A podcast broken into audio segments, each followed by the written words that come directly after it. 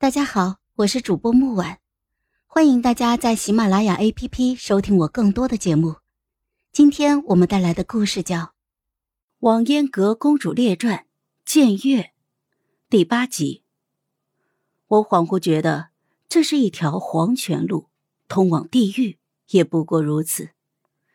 陈照就在这条地狱黄泉路的尽头囚室里面，满不在乎的躺在遍布枯草的地面上。他的身上没有伤，还好。见父皇来了，他起身，隔着铁栅栏行了个礼，又偷瞄了我几眼，目光落在我随身带着的玉佩上。这是他送我的和田青玉。我伸手摘下，砸到他的身上去，喝道：“ 陈昭，你骗我！”他愣了一下，对我说。六年前初见的时候，我还不认识你，他们也没告诉我怎么回事。哼，你怎么猜到我是问这事？必然是早就知道前因后果了。咱们俩退婚的时候，父亲告诉我了。你那时候为什么不告诉我？公主殿下，婚都退了，你是我什么人呢？要我万事向你禀报？我被噎得说不出话来，负气的抽出了父皇的佩剑。父皇淡淡的看着我，问：“能下得去手吗？”我不答话，提剑便刺。父皇伸手拉住了我说：“哎，等明天，自然有你该杀他的时候，今天不行。今晚在天牢里杀人，难保消息不会传出去，到时候程家就不会干等着被一网打尽了。”父亲对我的反应很满意。带我走出了天牢。临行前，我扫了一眼陈照的脚下，我刚刚用来砸他的和田玉佩落到了地上，已经看不见了。我看了他一眼，他也正看着我。我转回头去，大踏步的出门。一日，宫中大宴宾客，虽然是立了春，夜间仍然是寒凉，屋外更深露重。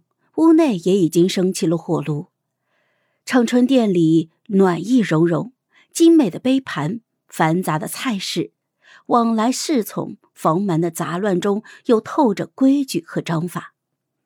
我打扮齐整，带了家眷盛装出席。嗯，家眷，就是我心境最宠爱的面首三郎。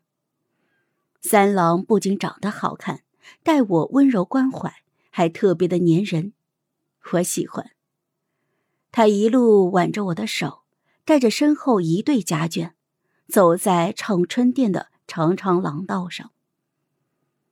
邱景燕小步的跑着赶了上来，到跟前跟大家客气的打了个招呼，却是盯着三郎看了好一会儿，说：“这位公子看着好生眼熟啊，大人是想说前世奈何桥上等过在下？”声音也像，难道公主不觉得他像？嗯嗯，本宫喜爱的长相一贯如此。